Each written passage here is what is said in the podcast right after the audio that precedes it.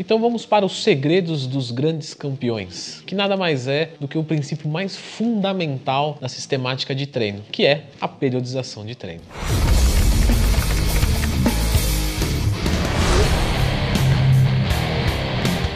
Sim, pessoal, eu falo bastante de periodização de treino e eu percebo que vocês sempre ficam com bastante dúvidas sobre isso. Eu vou tentar falar um pouco aqui sobre, não vai ser tudo nesse vídeo, porque realmente é algo que a gente leva, até estava comentando em off aqui com o Diego, é coisa que a gente leva um ano de estudos, ah, digo, na, na, faculdade mesmo, a gente tem um ano né, de, de matéria voltada para periodização de treino. Tudo bem que são coisas mais abrangentes, que envolvem várias modalidades, né, para capacitar a gente a treinar lutador, a fisiculturista teoricamente, porque na faculdade também vai aprender quem se empenhar de verdade, né? Porque a faculdade por si só não garante nada, o aluno tem que fazer a parte dele. Mas vou tentar resumir um pouco para vocês, pelo menos de uma forma introdutória. E aí, se vocês gostarem, vocês escrevam aqui nos comentários que eu tento fazer uma mais voltado para um curso, uma palestra, uma coisa de uma hora e meia, duas horas. Eu acredito que seja um tempo adequado, assim, para tornar isso mais palpável para vocês. Então a gente vai explicar o que é a periodização de treino. A periodização de treino é um projeto projeto, normalmente semestral a anual, da sua rotina de treinamentos. Isso é o que todo professor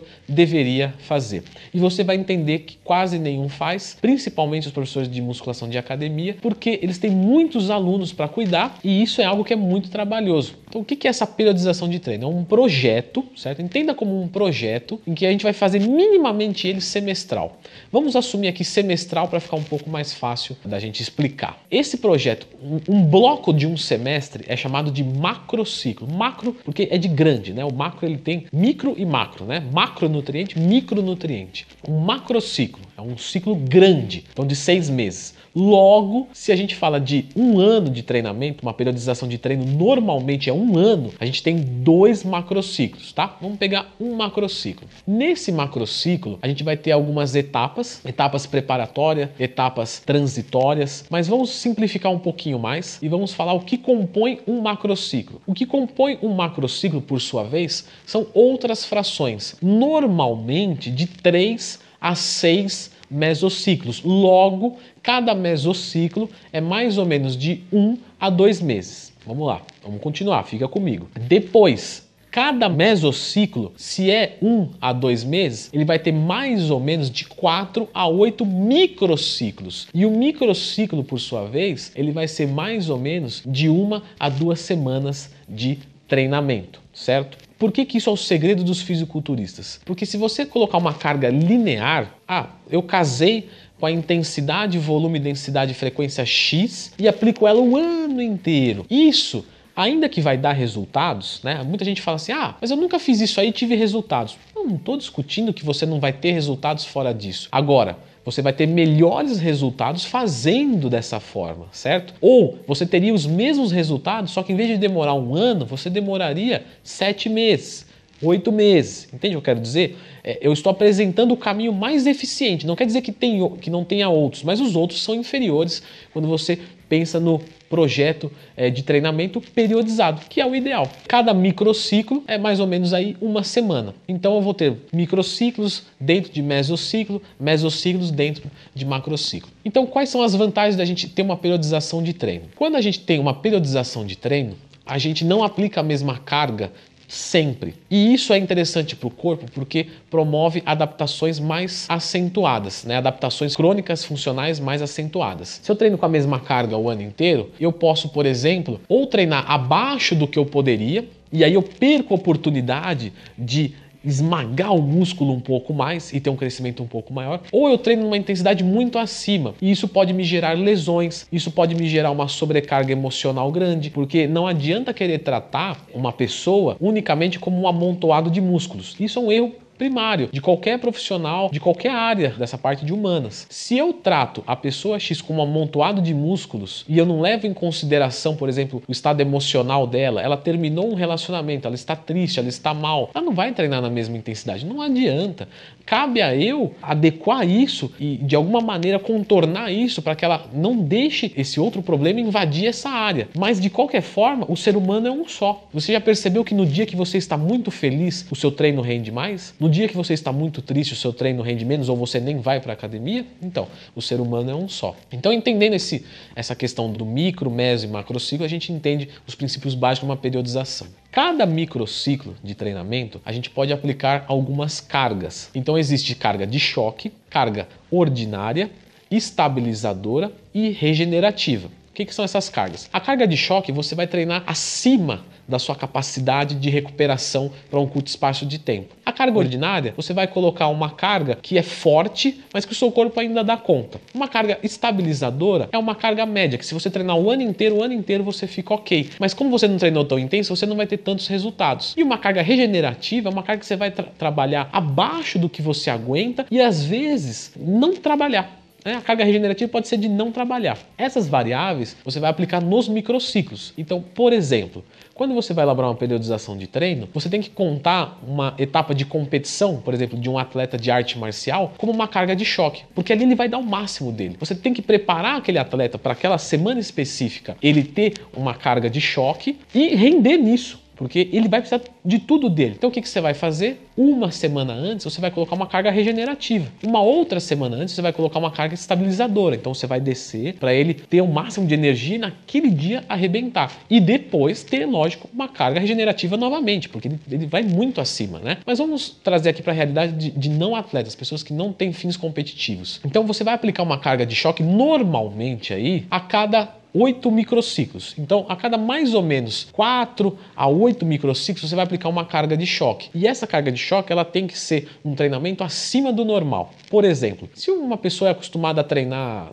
eu vou colocar, é que é, são muitas coisas, realmente eu precisaria de duas horas para falar tudo isso. Então, eu vou resumir algumas coisas. Se essa pessoa treina uma hora por dia numa intensidade X, nessa semana ela vai treinar, por exemplo, duas horas. Você vai dobrar o volume. Só que numa próxima semana ela vai treinar essa uma hora muito mais leve. Ou ela vai treinar essa próxima semana metade do tempo que ela estava acostumada a treinar, mas com uma intensidade alta, certo? Eu sei que está ficando confuso, mas fique comigo. Quais são as vantagens de se aplicar uma carga de choque ao invés de treinar tudo igual sempre? Porque por vezes, para a gente quebrar um platô, uma homeostase, um músculo que não cresce, um ganho de força que a gente está precisando que não está saindo, a gente precisa supercompensar de forma mais acentuada. Então, quando você treina, vamos assumir que você abaixa a sua resistência, depois sobe ela de novo e supercompensa e entra num novo patamar. Quando você aplica a carga de choque, você desce muito. Ou seja, se você for treinar novamente dali aquele músculo, por exemplo, dali cinco dias, ele não vai estar tá recuperado. Só que quando ele recuperar, ele vai supercompensar muito mais. E aí você vence um platô. Por isso que a periodização de treino é o ideal. Outra coisa que é muito fundamental é quanto mais peso você levanta nos exercícios, mais você vai crescer, certo? Mas se você tem um ganho de força, isso pode facilitar a hipertrofia, porque você vai conseguir chegar, por exemplo, a, a falha muscular num nível mais alto, porque as suas fibras musculares, você vai ter um recrutamento de fibras, uma ativação neuromotora mais eficiente. Então, dentro de uma periodização de treino, é, mesmo voltado para o aumento de secção transversa, hipertrofia muscular, você pode colocar e deve um treinamento de força força máxima. Por quê? Leandro, o treinamento de força máxima não é para força? Sim, mas aí eu consigo, por exemplo, recrutar fibras de forma mais eficiente, porque eu tenho uma adaptação neuromotora mais eficiente. Então, um treinamento de força é legal. Um treinamento de resistência muscular localizada, RML, é muito legal dentro de uma periodização de treino por motivos similares, mas por outras vias. Então, veja só, quando você fala de uma periodização de treino, mesmo para hipertrofia, você deve contemplar ela com treinamentos de força e treinamentos de RML. Eu, particularmente, já executei vários testes em mim, em alunos, tá? Para quem não sabe, eu tenho um grupo de alunos que eles não pagam a assessoria e eles topam aplicar algumas técnicas em que eu tenho quase certeza que vai funcionar. E eu explico para eles, tudo não é nada que coloca a saúde deles em risco, é claro, mas eu aplico aquilo ali e falo, olha só como deu certo. E aí eu trago isso para minha realidade, tanto eu fazer quanto aplicar em alunos. Coisas que já funcionaram comigo, funcionaram com um grupo meu específico de alunos, eu trago para os outros alunos que são pagantes, né? Enfim, como eu faço para ser seu aluno, Leandro? É só acessar leandrotwin.com.br e fazer a matrícula, é tudo online. Eu monto a parte, essa parte de periodização de treino para você. Então, eu particularmente gosto de uma, um microciclo de RML e um microciclo de força máxima em cada mesociclo. E cada mesociclo eu normalmente elaboro para dois meses, ou seja, a cada dois meses a pessoa vai fazer seis microciclos de hipertrofia, um de força máxima e um de RML. E sempre é assim.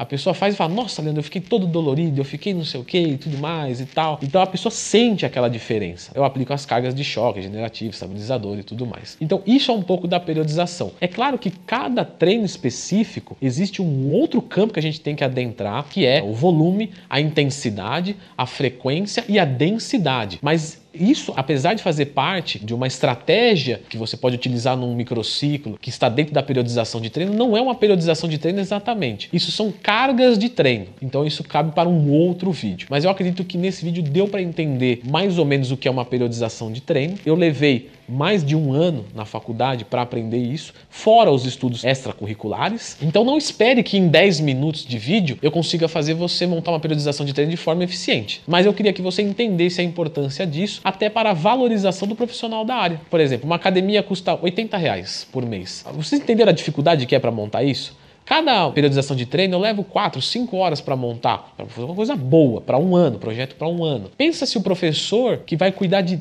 30 alunos, 40 alunos, 50, vê se ele tem condição, tempo para isso, vê se ele tem motivação para isso. Né? Ele ganha muito pouco. Por quê? Porque se o dono da academia for pagar mais para ele, eu entendo que daria para pagar mais. Mas vamos colocar que ele paga, já paga bem, paga o máximo que dá. E para ele pagar mais, ele tem que cobrar mais da mensalidade. Então ele vai cobrar mais da mensalidade da academia para oferecer um profissional competente, certo? Só que as pessoas não fecham.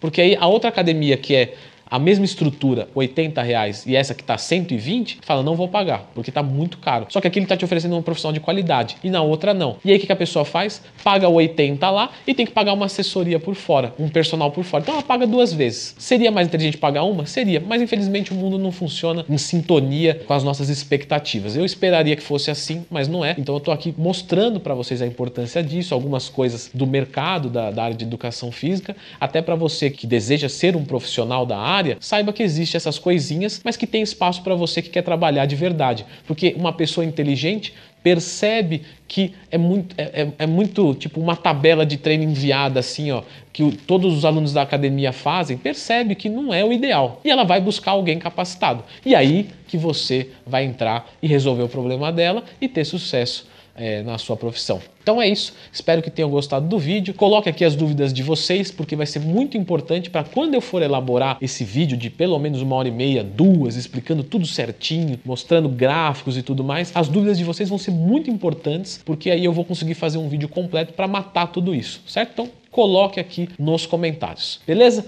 É isso, pessoal. Obrigado pela atenção e até a próxima.